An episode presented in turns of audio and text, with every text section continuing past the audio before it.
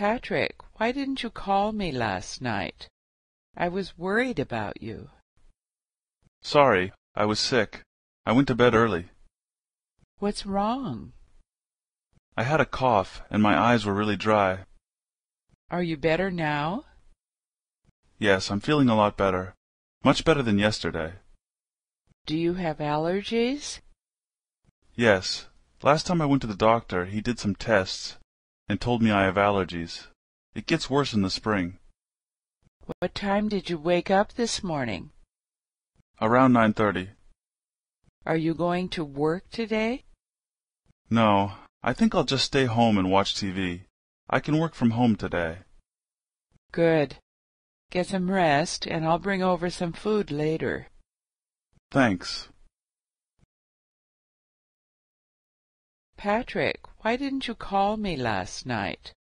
I was worried about you.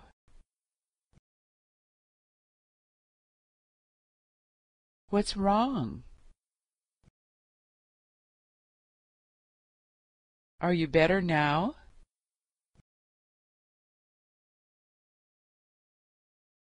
Do you have allergies?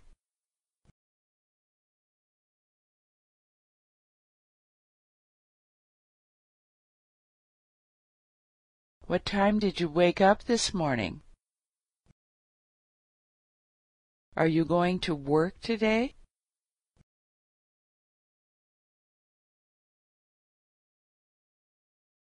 Good.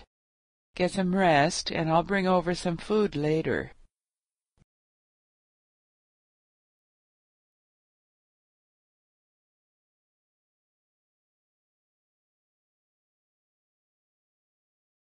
Sorry, I was sick.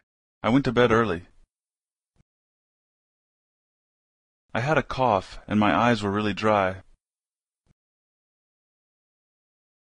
Yes, I'm feeling a lot better. Much better than yesterday. Yes. Last time I went to the doctor, he did some tests and told me I have allergies. It gets worse in the spring. Around 9:30. No, I think I'll just stay home and watch TV. I can work from home today.